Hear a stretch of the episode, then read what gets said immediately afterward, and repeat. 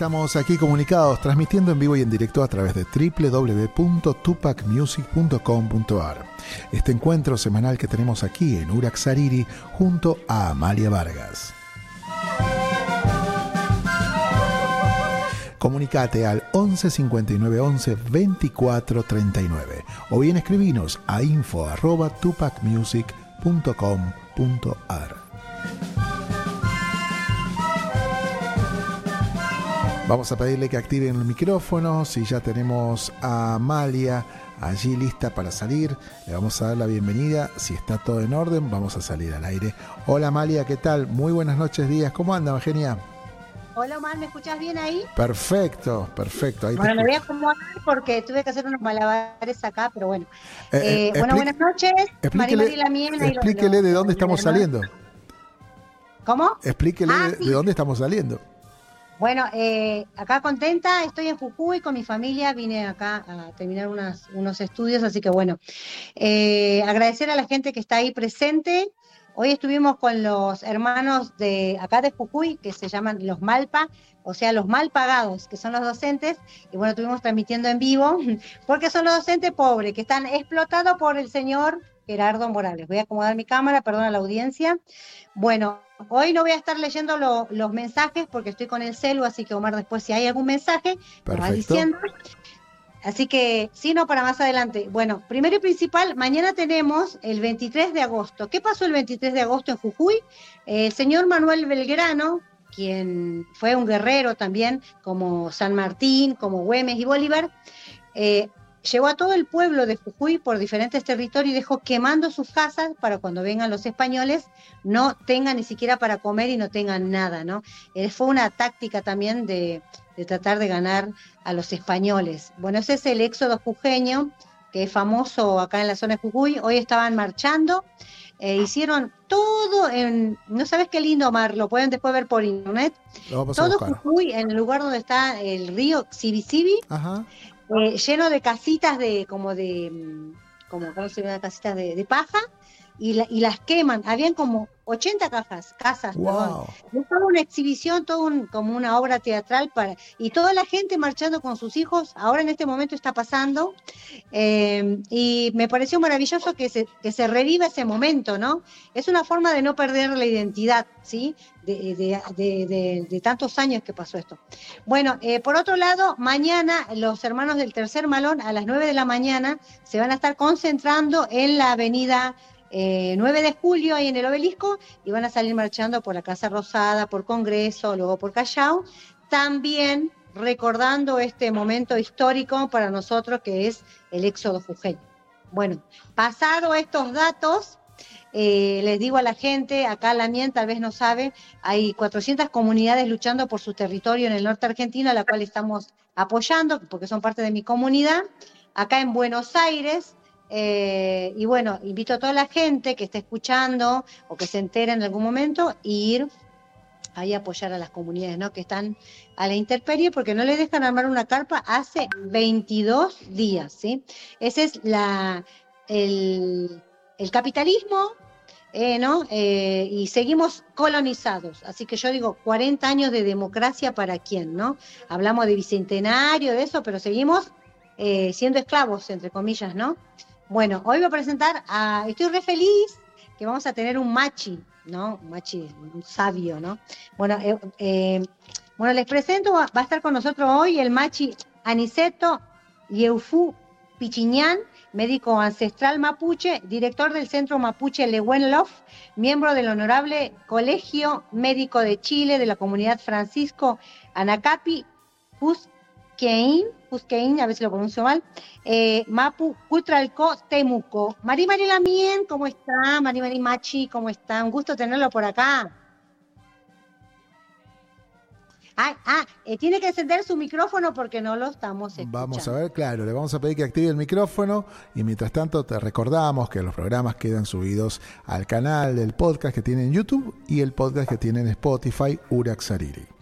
Bueno, a ver, vamos a guardar, tener conexión y te recordamos el teléfono para poder comunicarte. 11 59 11 24 39 estamos recibiendo los mensajes, al igual que por el chatbox de la conexión de Facebook que estamos haciendo en este momento. Bueno, aguardamos todavía la llegada y la conectividad de nuestro invitado del día de hoy, mientras vamos a darle una mano, a ver si podemos. Y eh, recordar ya estoy viendo Maracaé, está conectado el hermano. Ajá, ya lo tenemos con audio y todo. Sí, sí, ahí está. Ahí está. Mari, también, ¿cómo está? Mari, Mari. ley mari mari con puche lelo puel mapumeu puel del fermeu eh, no me winkul melima na iman al que tuliban tafachi semu amul amul dia fiin tafachi winka pa ni wemo eh ayo kule ni piu ke ni ya tuam ni tongko ni penjeni tamechi chinga sam ka won tache tu won tache eh al que tuño ahorita aquí tuam feita como Mañuma yo ini ge mai lang Amalia, contame po che, contame po lok mapu, contame chau, también ñuqueta, amolelo, también mapu. Un saludo muy afectuoso a cada uno de ustedes, muchas gracias por, por la invitación. Un saludo a tus ancestros, la mía Amalia, a todos tus taqueches, a todos los que lucharon, los que sufrieron, los que bailaron, los que también triunfaron, lo que también agradecieron con el caminar de cada uno de nosotros hasta el día de hoy. Creo que cada pueblo, cada ser humano, cada nación tiene su propia guerra, tiene su propia historia, cada uno tenemos nuestra propia historia de, amor, de vida, de, rabia, de pelea, de conquista, de triunfo. Y, y, es bonito recordar esas cosas, es bonito eh, escucharla. Así que un saludo a cada uno de ustedes. Acá está lloviendo. Yo estoy en Santiago en este momento, ando haciendo medicina por acá, por la comuna de Maipú. Estoy en la casa de un primo. ah, qué lindo. Sí, no estoy en mis tierras. antes de ayer dejé mis tierras y estoy por acá por Santiago, ayudando en esto de la sanación. Hermoso. Bueno, hoy vamos a aprovechar que está acá y primero, antes que nada, tengo unas preguntas para el tema de la partería, porque acá me mandaron unos mensajes. Hay unas la mía que van a escuchar también de México y de otros lugares. Y bueno, eh, primero le quería preguntar, eh, cuando una mujer está embarazada, Eh, ¿Cuál es el cuidado que tiene que tener con respecto a ese niño que está ahí, ¿no? Durante ese proceso, si hay plantistas que utilizan ustedes, hay alguna forma de que, sea cuidado también el espíritu, ¿no? Porque muchas veces en la medicina occidental se trata el cuerpo más la parte biológica y no la parte energética y espiritual, ¿no? Así es la mía. Bueno, eh, primero que nada es el respeto hacia la naturaleza. Los niños o los bebés que están gestando en la guatita, eh, hay que tener un cuidado único con ellos porque son muy, absorben mucho la energía del exterior. Entonces, en mi tierra siempre se dice que una mujer embarazada no puede ver eh, que estén matando animales, mm. ver morir a un animal. Eso eh, no es bueno porque después el niño sale con convulsiones o ataque epiléptico. Ah. Después con el tiempo se le, se le produce eso y Muchas veces los médicos no saben por qué y es porque la mamá vio probablemente algún animal morir o fue una ceremonia sin darse cuenta que estaba embarazada, obviamente. Estas, cosas son media inconscientes. Eh, pasan ese tipo de cosas. Otro tema es ir a los mares, a los ríos en el estado de, embarazo de la mujer y no pedir permiso al, entrar al mar o entrar al río porque ellos tienen su sus dueños, y muchas veces los dueños eh, se manifiestan a través de marcas lunares o de repente deformaciones de los niños, eh, malformaciones. Eh, hay muchos casos de síndrome de Down y esas cosas. Sí. es por ese tipo de razón. Lo otro que también se dice es que deben tener mucho cuidado en la noche cuando salen a mirar la, la noche apuntar con el dedo la luna o la estrella y después rascarse en cualquier parte del cuerpo. Eso automáticamente los niños salen con lunares, de repente son muy grandes y manchones muy feos. Como ese tipo de cosas que hay que tener cuidado. Y es lo que yo conozco. Ay, qué importante eso que nos dijo, porque yo siempre escuché que mi mamá también decía, ¿no? El tema eso de no apuntar con el dedo a la luna o al sol, a veces el arcoíris, porque el arcoíris, el cuichi en quechua, es la sonrisa de la Pachamama, pero también no puede enfermar, porque hay cuichi o relmu sería en su lengua, hembra macho, ¿no? Y yo no sabía que no entendía por qué me decía, y qué bueno esto que usted lo explique, ¿no? Porque muchas veces el tema de esto, ¿no? Que se ha perdido parte de la lengua, eh, ellos no saben, pero a veces hace mal, ¿no? Y, se sigue manteniendo. Qué interesante. Sí, sí. Y con respecto a, tener un parto más, eh, menos doloroso y que pueda fluir más rápido eh, el bebé, para poder tener los bebés más rápido, igual hay medicinas para tomar antes, cuando ya uno empieza con la contracción.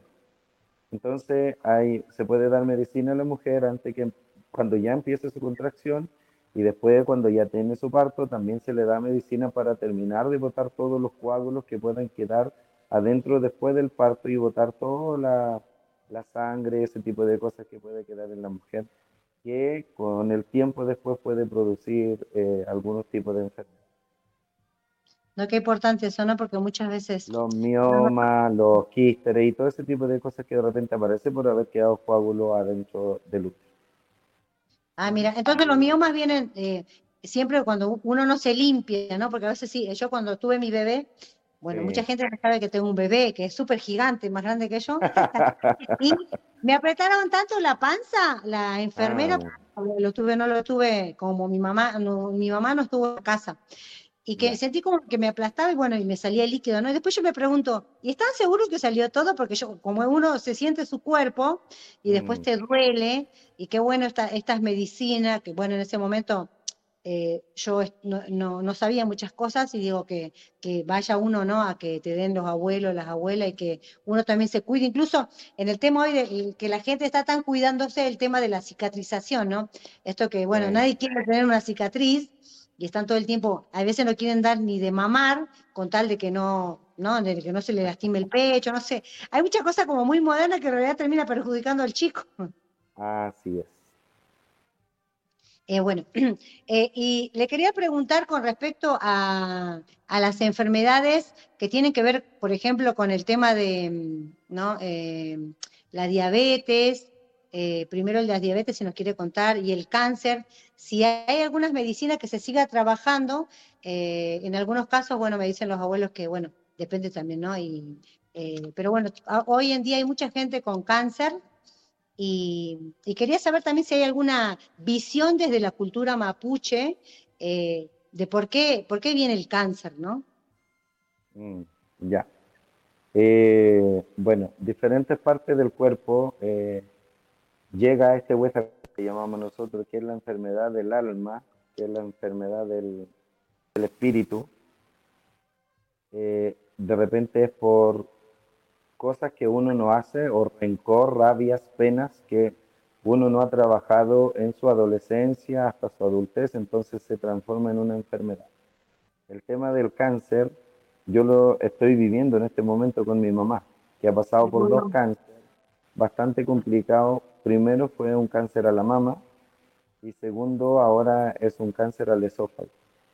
De oh. los dos ha estado bastante, yo la veo que se ha salvado, porque ya estaba cayendo en desnutrición y ya saturando hasta 78 en su corazón. Haciéndole machitún y haciéndole los dos tipos de medicina, no solamente la medicina eh, natural, no solamente la mía, sino complementado las dos medicinas, hemos tenido un buen resultado con mi mamá y otros cánceres también eh, con el útero, que eh, hace mucho tiempo, que yo creo que eso es lo que me, me llevó a mi fama, por así decirlo, fue haber salvado a esta niña que tenía cáncer al útero, que ya la tenían desahuciada ya le estaban dando morfina, le habían sacado una parte de, su, de, su, de sus trompas y le quedaba una sola y esa una sola también se la iban a sacar y ella no quiso porque quería ser mamá. Buscó, ah, me buscó, sí, y logramos limpiar su, su útero y hoy día ella tiene un hijo. ¡Uh, qué, qué maravilla! exactamente, o sea, contra todo pronóstico, los médicos le habían ya desahuciado, así que se vaya a morir para su casa. Pero todo este tema venía porque la niña eh, era huérfana, se había quedado muy sola de madre primero y después de padre. Entonces, toda su rabia, su resentimiento y su ganas de no vivir en algún momento hizo que sus células empezaran a, a matarse adentro eh, una mínima parte y eso empezó a avanzar, avanzar, avanzar, avanzar hasta eh, ya ramificarse en su cuerpo. Logró entender eso, logró verlo, lo quiso trabajar emocionalmente y tuvo una reprogramación celular, le llamo yo, que es volver a enderezar, que en el Mapuzungún significa huelun, que es equivocarse, huelun, que significa equivocarse, porque todo esto es inconsciente, ya no es algo que uno diga, ya yo me voy a enojar con la vida y me enojo y voy por la vida enojándome, sino que es algo inconsciente que yo no sabía que me había enojado. Entonces eso se llama huelún frente a los astros, frente a los espíritus, y cuando la persona está dispuesto a cambiar ese huelún, viene la sanación. Siempre es guiado por su machi, son guiados por su familia, para que logren enderezar su vuelo, que es equivocarse en su forma de pensar, es solamente. ¿Y esto por qué ocurre? Porque uno está todos los días inmerso en la tecnología, inmerso en su trabajo, en las preocupaciones y no se da cuenta que uno también tiene vida y tiene espíritu y su templo lo debe cuidar. Eso es como el cáncer en sí. Y en cuanto a la, diabetes, la diabetes tiene que ver mucho con la dulzura.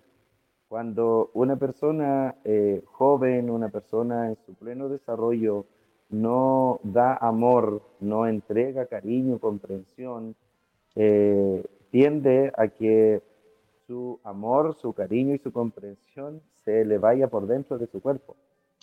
Entonces todo ser humano debe entregar cariño, debería entregar cariño.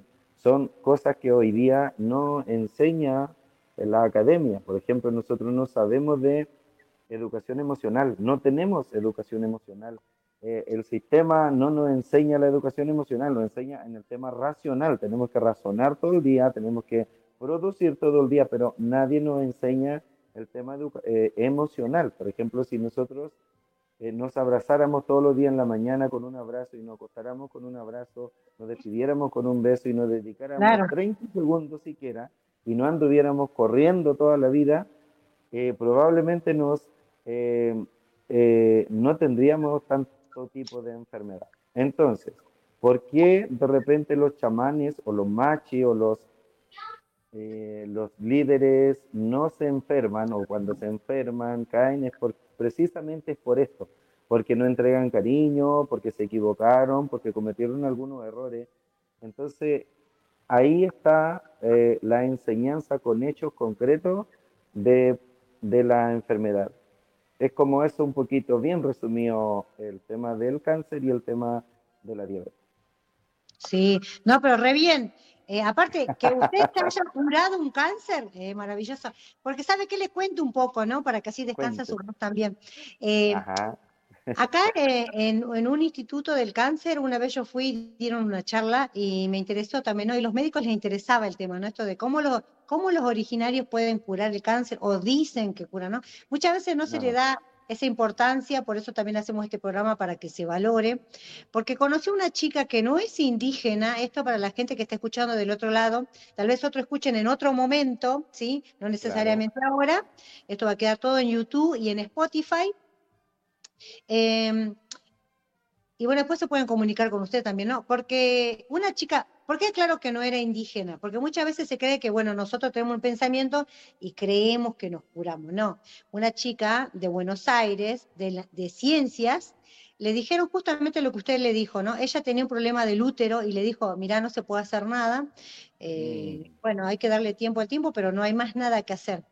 Y ella, eh, una persona que tiene plata, o sea, estaba bien, eh, y me dijo, no, yo, yo eh, antes que me dijeron que no, pero me habían dicho que se curaban en, en Perú, ¿no? Con, con, otros médicos tradicionales como los Shipibo con Ivo, ¿no? y mm, ella se fue para allá y me contó que se curó. ¿Y, cómo surgió esta conversación? Yo conversando de, de, los médicos tradicionales, ella me escuchó y me dijo, ¿no?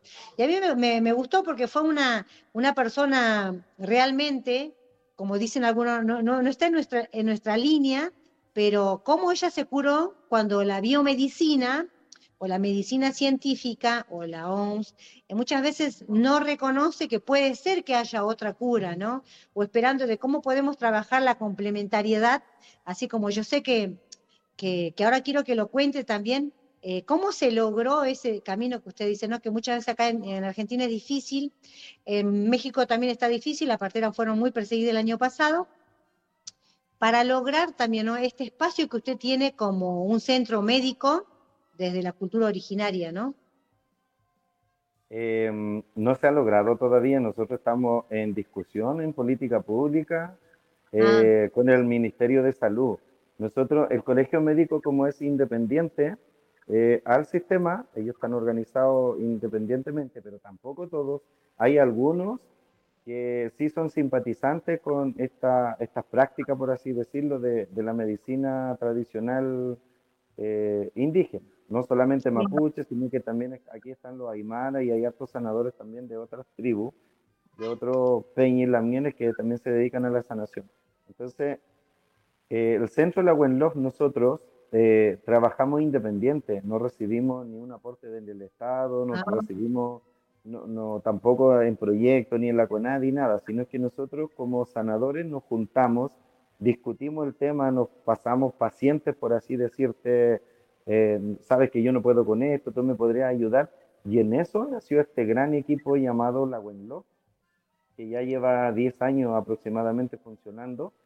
Y, y no, la verdad es que nos ha ido bien, súper bien. Hoy día las instituciones nos están llamando a nosotros porque han visto este trabajo. Y, y, eso yo creo que para nosotros es bueno porque ahora nosotros colocamos las condiciones, no ellos colocan las condiciones a nosotros sino que nosotros decimos dónde atender, cómo atender y por qué atender, con hechos concretos, con ficha, con todo un historial. Lo que sí, a, mí, por ejemplo, me ha tocado, nosotros hemos llegado a, a la humildad de poder ver, por ejemplo, que los médicos no son capaces de atender a un paciente. A ver, una cosa, por ejemplo, mi mamá, con todo esto del cáncer, hace muy poquito, no, no lo supieron diagnosticar con, un, con una eh, neumonía que ella tenía. Yo me soñé el día hace como dos semanas, una semana antes, antes que vinieran a verla, porque mi mamá estaba eh, hospitalizada en domiciliaria, la tenían en la casa, en el programa del, del gobierno. Y llegó una doctora súper jovencita y me preguntó que cómo estaba mi mamá. Yo le dije que me había soñado que mi mamá tenía que verle los pulmones porque así me habían dicho y que, me, yo tenía que prepararle medicina para los pulmones.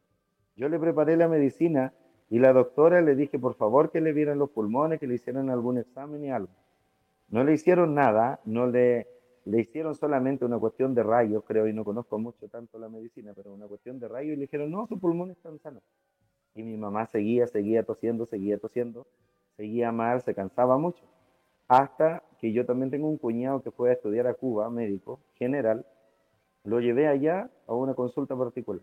Mi cuñado lo ve y dice, ella tiene eh, neumonía, hay que darle antibiótico por, por siete días. Y como acá el diagnóstico ya era cáncer, a mí me dijeron, no, si tu mamá tiene cáncer, espérate a que se muera. Así. Así de simple. Entonces, eh, particularmente nosotros dijimos, no, le empezamos a dar la antibiótica los dos días. Bueno, ese mismo día también le hicimos machitón, le dimos el antibiótico y mi mamá empezó a recuperarse. Después buscamos un oncólogo particular y el oncólogo particular empezó a tratarla bien y le dijo, Rosita le dijo, estás muy débil, no te voy a poder hacer medicina enseguida, pero sí, esto hay que hacerlo rápido. Y le dio una semana para que se recuperara y le empezó a hacer radioterapia. Ahora está en eso, viene la quimioterapia otra vez, que mi mamá tampoco quiere, pero el doctor le dijo, ¿sabes qué? No va a ser tan eh, invasiva, te vamos a hacer quimioterapia una vez al mes, repartido por tu debilidad. Y eso mi mamá lo dejó tranquila y hoy día mi mamá hace sus cosas después de no levantarse de la cama, no hacerse su propio aseo porque había que bañarla, darle comida. Hoy día mi mamá hace su propia sopa. Entonces todo esto, sí, esto es bajo la comprensión, porque hoy día yo puedo decir que yo tuve que adaptarme y comprender y soportar las negligencias de los médicos, las negligencias de, la medicina alópata, donde no fueron capaces de darme un diagnóstico, teniendo yo un sueño, no me lo tomaron en cuenta. Entonces, son hartas cosas que yo creo que hoy día la medicina convencional con la medicina ancestral debe sentarse a conversar y a conversar de verdad. Y estos espacios, lo que tú estás, eh, me invitaste a esto, la mía Amalia, yo lo encuentro súper, súper eh, informativo, súper eh, para poder ampliar la mente, que pasan cosas hoy día que nadie habla de estas cosas, que sí hay otra medicina, que sí hay otra cosa que se puede avanzar. Eso la Muchas gracias y bueno, nosotros felices. Eh, eh, bueno, acá está mi papá, estoy en la casa, le dije que estoy en vivo, pero bueno, así es la familia. Él es mi papá. Pues. Estoy en vivo, papá. bueno, eh, estoy en la radio. Bueno, bueno, me pongo nerviosa. Así que bueno, ¿qué le iba a decir? Bueno, estoy contenta porque es la primera vez que me pasa que mi papá se acerca acá, pero bueno. Eh, saludos, son, son, como los niños, ¿vieron? La, gente del campo. Así es. Bueno, eh, este programa, para que la gente lo sepa, nosotros no somos eh, indígenas u originarios, como le quieran llamar, que estamos acá sentados para ver qué hacemos, ¿no? Venimos de estudiar varias carreras venimos de reconocer varias medicinas, hemos visto cómo nuestros hermanos del Amazonas, que se llama Proyecto Matico, salvaron un montón de hermanos originarios, ¿sí? Eh, con respecto, eh, ¿no? A, porque la OMS, Organización Mundial de la Salud, no daba pie para que realmente exista una medicina verdadera, ¿no? Quería saber cómo ah. se manejaron ustedes en esa situación también. Eh, ¿Cómo? ¿En la pandemia? Sí, con respecto a la pandemia, seguro que usted habrá tenido más personas porque muchas fueron expulsadas. En mi caso, me expulsaron de un centro médico porque me sentí un poquito mal, pero si no tenía COVID, no me trataban. Y esto que es una obra social, ¿no? Sí, en pandemia fue donde más nosotros recibimos pacientes y no sé, voy a cometer una infidencia, pero yo eh, me arrancaba de lo, de lo de, la, de los controles que había, me iba por otro camino para salir a sanar a mi gente. Y claro, eh, estaba este miedo de contraer enfermedad, de, de, de, que te multaran, de que te hicieran algo, de que te dijeran algo, pero yo creo que cuando uno hace su millato, hace su oración, se encomienda a sus creadores, siempre anda bien. Entonces, eh, con el tiempo después llegaron eh, seguridad, llegó carabinero a mi casa con eh, conversándome si es que yo recibía pacientes y seguía atendiendo, y yo le dije que sí, y entonces ellos llegaron con un programa especial, con un permiso especial para poder salir a hacer medicina igual a varias partes. Entonces logramos sacar un permiso para poder salir a trabajar en época de pandemia dentro del territorio chileno y fuera de la región también. Así que con eso sí, nosotros yo al menos trabajé igual, los machitones se hicieron igual, la gente buscaba sanación igual, así que no, o sea, nosotros 24/7 como siempre, no tenemos horario, desde que no, yo creo que hay días que de repente dormimos bien, pero otros días llegan urgencias en nuestras casas y tenemos que atenderlo. Y toda esa estadística o esas cosas no se conversan, no se hablan, no está registrado, pero se sigue haciendo y por el bien y, ayudar a la gente. que nos cuente, vamos a aprovechar y leer los mensajes. A la gente que le interese preguntar, aprovechen que está acá el, el Machi. El Machi es una, una, una persona superior a la Lahuentuchefe, ¿no? Que solo maneja la medicina. Yo estuve en Chile dos veces, así que amo. Incluso me iban a hacer un machitún y no volví porque tenía muchos peumas. Ahora no va a hablar de los peumas. Eh, bueno, acá dice eh, Nicolás Bari, saludo, un amigo que también hace programas. Eh, bueno, acá Mauricio Guzmán, saludo desde Colombia. gracias. Ah, aprovecho a la gente que está escuchando porque muchas veces uno, estoy solo hoy con el celu, si pueden compartir el link para la gente que le interese la medicina. Bueno, acá Cerámica Luli, gracias por estar. Alberto dice felicitaciones por el programa y buenísimo el invitado. Eh, acá, y también nos están saludando desde Chile, eh, quien, y después eh, Silvia Di Pietro, también ella una luchadora. Y Folk Lili dice, muy interesante, saludos desde Varadero, Buenos Aires, gracias por estar ahí. Y bueno, acá también Alberto de Permacultura, saludos, saludos a Jesús. Jesús es mi papá. Ah, nada de Jesús. Aquí tengo Amalia, Amalia, le mando un saludo primero a tu papá, excelente ahí, que me encanta que aparezca. Eh, y bienvenido, Machi Aniceto, un gustazo, aquí desde Buenos Aires. Omar, hay mensajes que no están apareciendo, están como, como, como no, como no visible. Así que aprovechamos para Hilario Caufa P. Fernández, dice, diferencia, dice... Es de España, exactamente. Diferencia entre uno, una machi y una yerbatera. Entiendo que el machi contacta con espíritus, plantas y yerbateras. Eh, saben eh, el uso de las plantas, pero no contactar con su espíritu. ¿Es así? Ah, manda saludos, es, amigo de, bueno, eh, bien decía Amalia, desde España. Al igual que Héctor Paimén Buenofil, Mari Marí Imanjem y envía muchos saludos. ¿Qué tipo de protecciones o oratorias realizan si ven a un enfermo que tiene malas energías de espíritus? Agrega Hilario P. Fernández. Bueno, ahí le dejo la inquietud, maestro. Dale.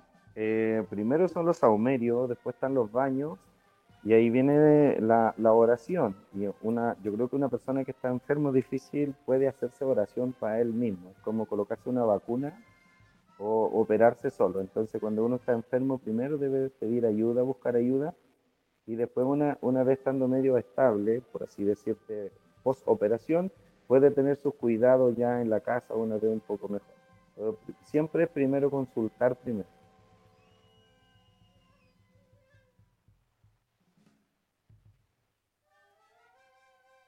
El micrófono.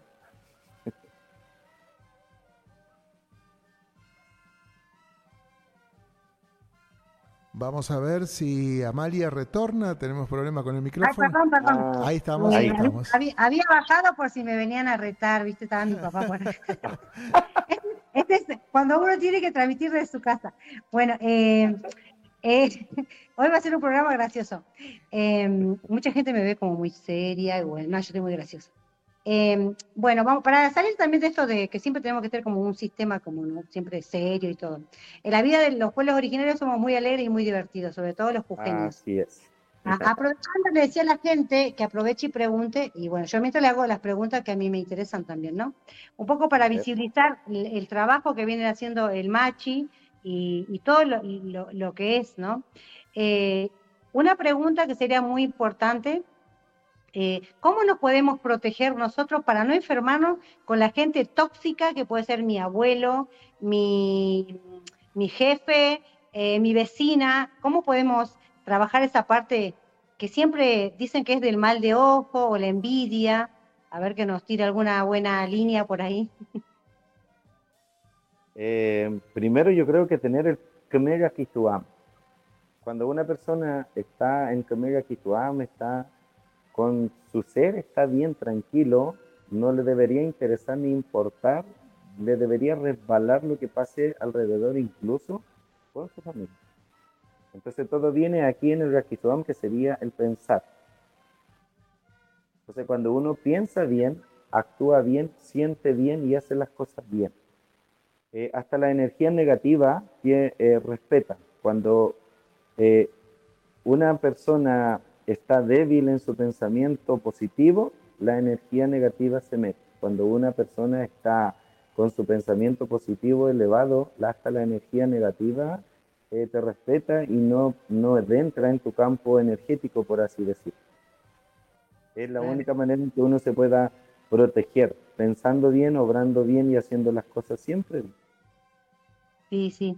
Eso, eh, eso creo que es lo más importante, ¿no? Cuando tenemos conciencia de que todo lo que estamos haciendo lo hacemos con el corazón, ¿no? Y, no prestar atención y estar así, ¿no? Todo el tiempo mirando qué hace el otro, ah, se queda toda esa energía cargada en nuestra, en nuestra mente, ¿no?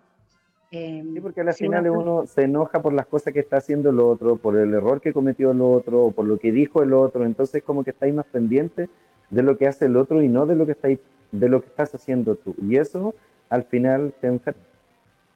Claro, sí, eso es verdad. Acá te tiran muchos corazoncitos la gente. Y bueno, dice felicitaciones por el programa. Eli, HDZ y Raúl, acá quiero ver si hay una pregunta. Díaz Monroe dice, le pregunto a Aniceto eh, si creer y confiar, dice, en el, en el machi ayuda en el proceso de sanación, dice. Sí, por supuesto. Yo creo que hasta uno, cuando uno va, mi mamá, por ejemplo, tuvo varios médicos y ninguno le tincó, pero sí cuando fue a ver a su, a su oncólogo, le, habló tan suavemente, con respeto, con sinceridad, y ella dijo, este me va a sanar. Entonces, creo que la confianza también, la intuición de uno hay que hacerle caso. Cuando uno dice, ah, no, no me tincó el machi o no me tincó el médico, mejor salirse de ahí porque, porque el corazón o el espíritu sí también sabe. Claro. Aparte es, energético, ¿no? Esto cuando vos decís, Exactamente. el espíritu me está hablando antes que yo converse con él, ¿no? Es eh, eso también, la energía de, esa persona que transmite, ¿no? Y también uno tiene que ir realmente si con ganas, si se quiere sanar. A veces la gente yo veo que viene y dice, bueno, vamos a ver si me sana, ¿no? Un médico tradicional, que, tengo un amigo que, que es guaraní, que él es también como él es Ipaye, vendría siendo como un machi, ¿no? Dentro de lo que es su territorio, ¿no? Eh, decía, ¿no? Eh, cuando a mí me vienen a decir, bueno, vamos a ver si me sana, le digo, discúlpame, pero volvete a tu casa porque yo no estoy para perder el tiempo. yo hago lo mismo, yo hago lo mismo. Y, esto, y, el, tema de, llegar a Machi, eh, quería que nos cuente cuál es el proceso y cómo, cómo fue su, su camino de Machi. Ah, ya, mire. Yo, yo creo que machi se nace. Creo que uno nace machi. Con el tiempo eso se va perfeccionando, con el tiempo uno se da cuenta después que tiene ciertos dotes.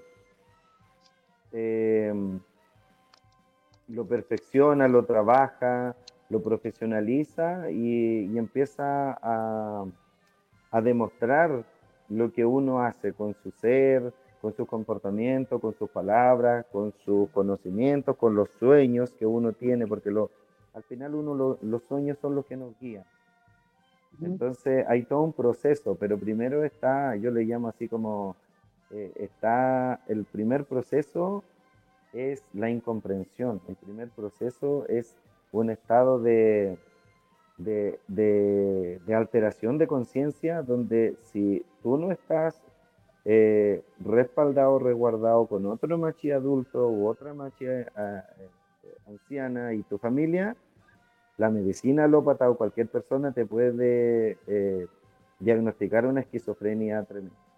Entonces, la primera parte es que uno debe estar acompañado de su gente y que entienda este proceso de machi, porque uno vive muchas alucinaciones vive muchos sueños, cambio de personalidad y ese tipo de cosas que después uno recién lo va entendiendo cuando uno se va a quedar uno o dos años a la casa de su maestro o de su guía para poder, no es que le enseñen uno de cosas medicinales ni de espiritualidad, porque eso ya está dentro, sino es que cómo poder controlarlo, porque para esto también hay, hay que estar un poquito ad hoc a lo que está pasando ahora, utilizar la tecnología, hablar el castellano, como lo estoy haciendo yo.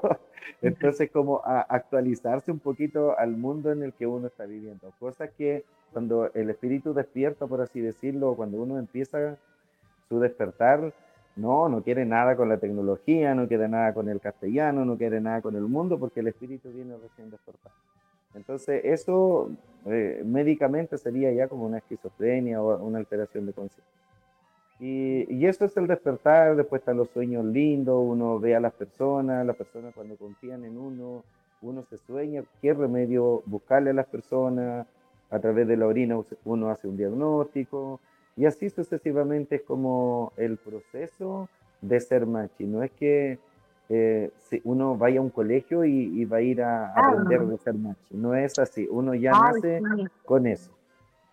Ustedes se, están Salvando, ustedes se están salvando porque en nuestra cultura hay algunos que vienen de arriba y dice, vas a hacer Pampa Millazoc en un fin de semana. Yo digo, ser un médico tradicional es como decir, vas a ser en un fin de semana cirujano plástico. Entonces, sí, sí, algo así, no, si hay harto de eso hoy día. Hay harto de eso. Muchos chantas, muchos chantamanes.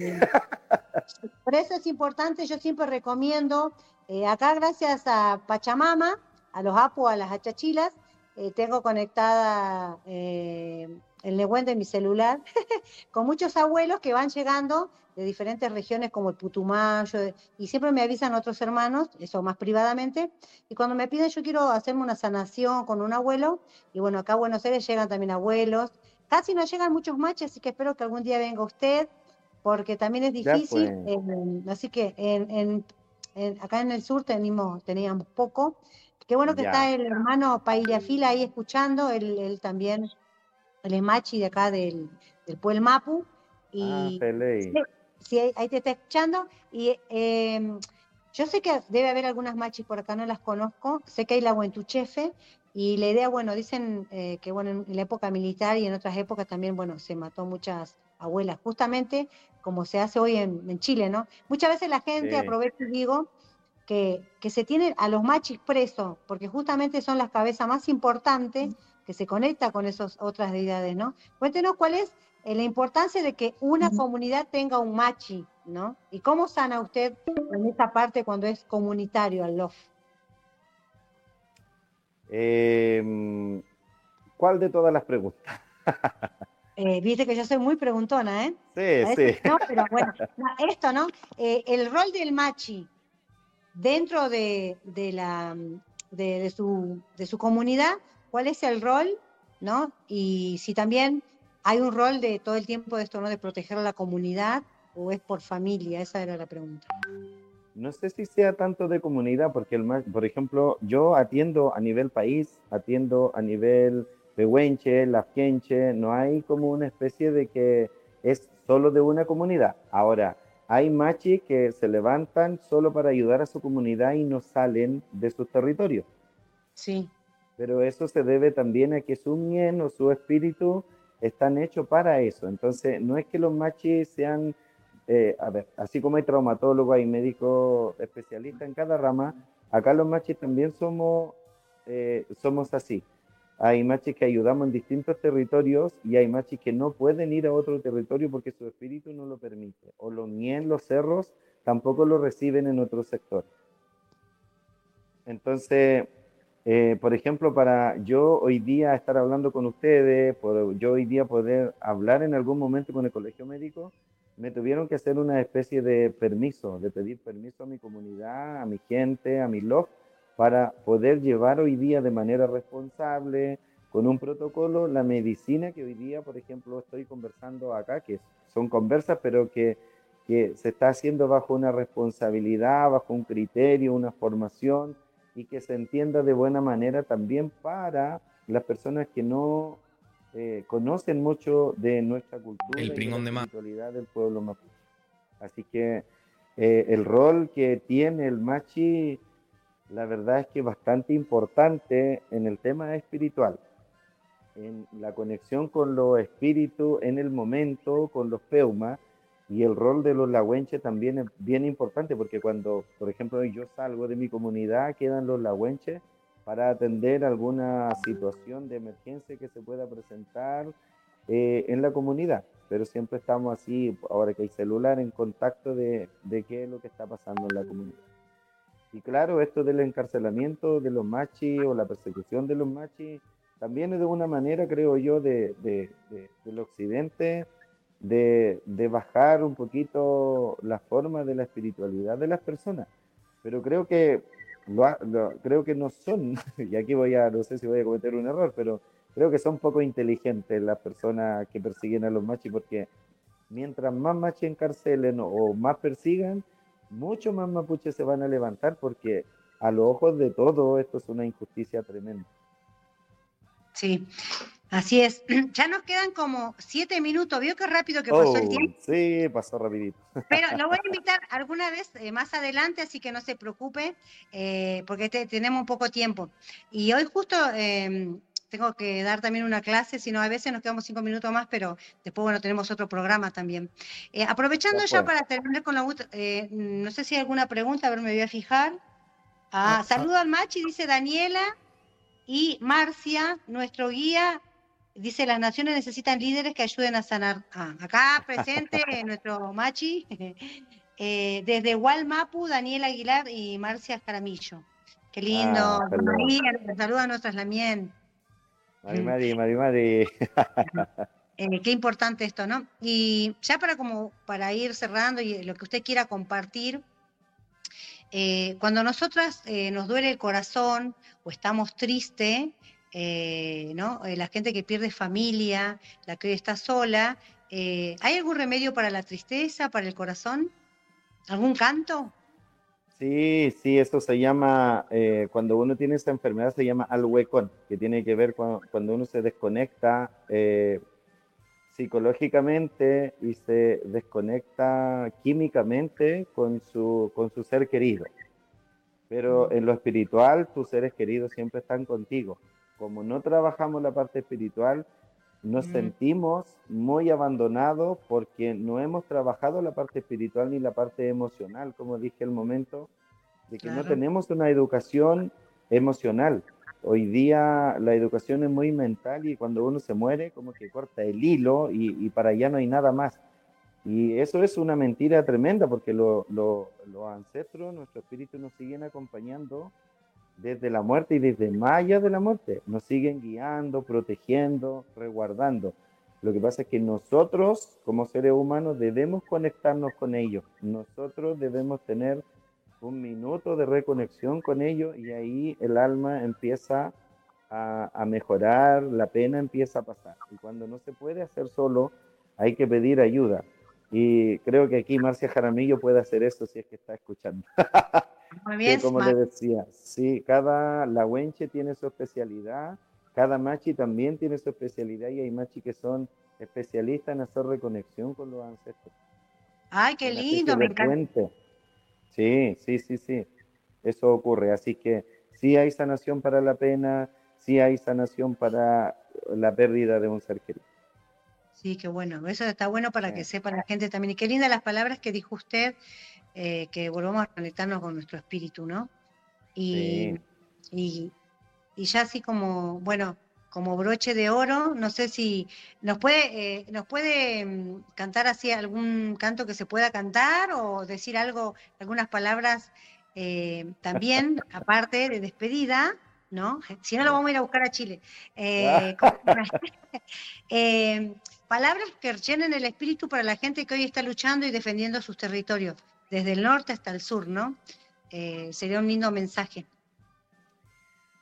A ver, come iman, y chafe, upeñi pulamien, melelu puelma pu, melelu nguluma pu, melelu walma pu meo, melelu meliwichan ma pu meo, mapuche ngayin, mapuche molfantaniyin, melita man newen tulial, melita man yafaluk leal, melita man inkayal, Unelumu taman pelye taman piuke taman rakikuam. Kame ingkalman taman piuke taman pelye taman longko feita kame ingkaya fiman tamapu ingkaya fiman tasayen. Ingkaya fiman tawingkul ingkaya fiman talawen. Newen tu leiman yafluk leiman konaluk leiman. Sepiai taman piuke Sepiai taman pelye taman kuifike pelye taman kuifike wei chafe kom taman melifolil tuwen Pengel luway askinya luway taman sawameo taman koromo fi taman kemerio pomo taman inanerpuan. Pemechi wewafiman para kisuam. Kachipa kiman kepalo kake mapu. Incinta in shoyito al tein kemeke kiman tein kemeke mewa.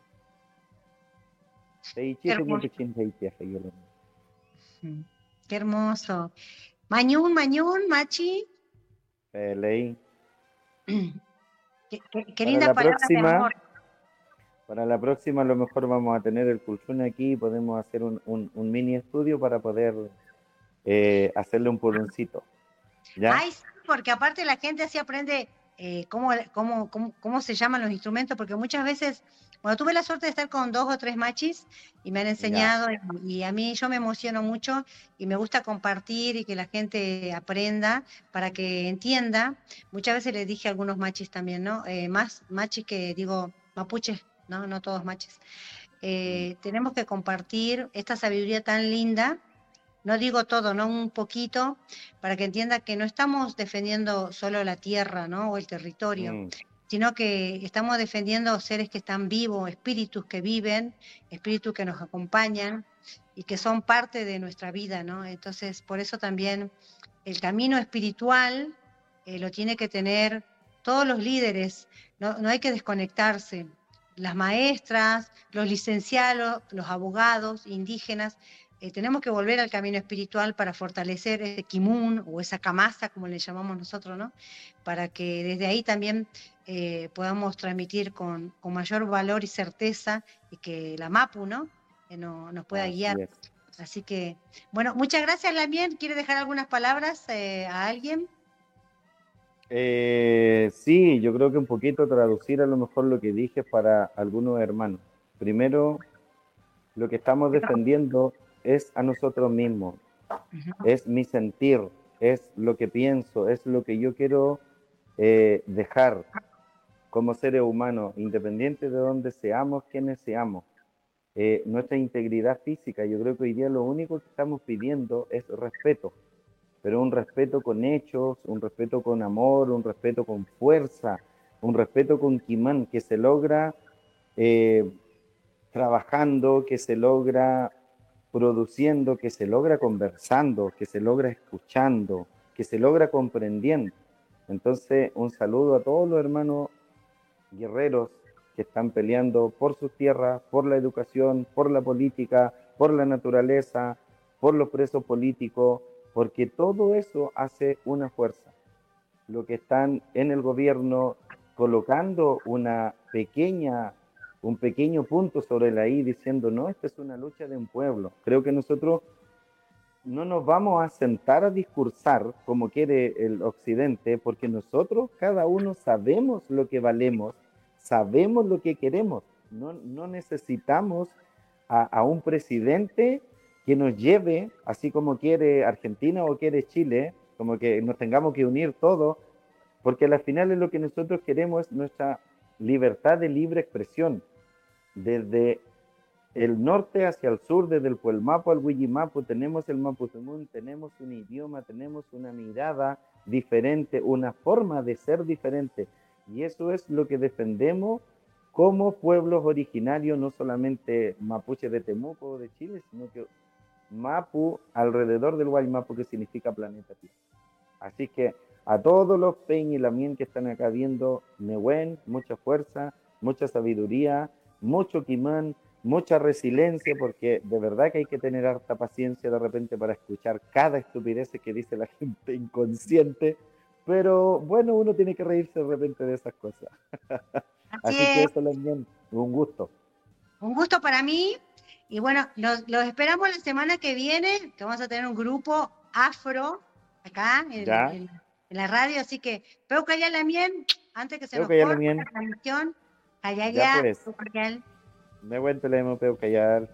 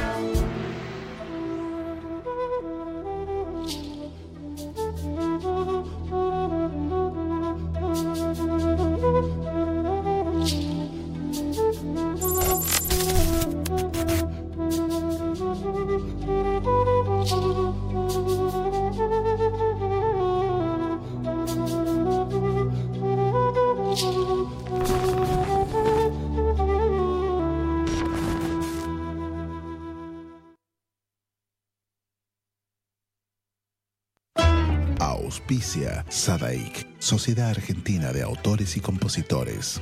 La música está de fiesta.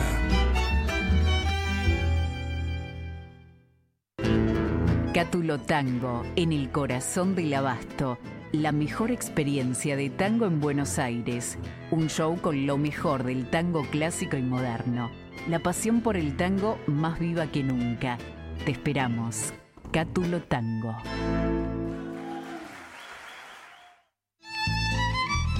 Fábrica de envases de hojalata en Basil. Fabricamos set materos, alcancías, latas para té, café, galletitas, fideos, legumbres, harinas y todo tipo de envases para cubrir tu necesidad. Vos elegís tu modelo, tamaño y color. Contamos con un departamento de diseño gráfico y desarrollo industrial. Envíos a todo el país. Venta mayorista y minorista. Consulta SAL 5411 5315 2580. Seguinos en nuestras redes, en Instagram y en Facebook, arroba en Latas Decoradas. En Basil, apoyando siempre al folclore argentino.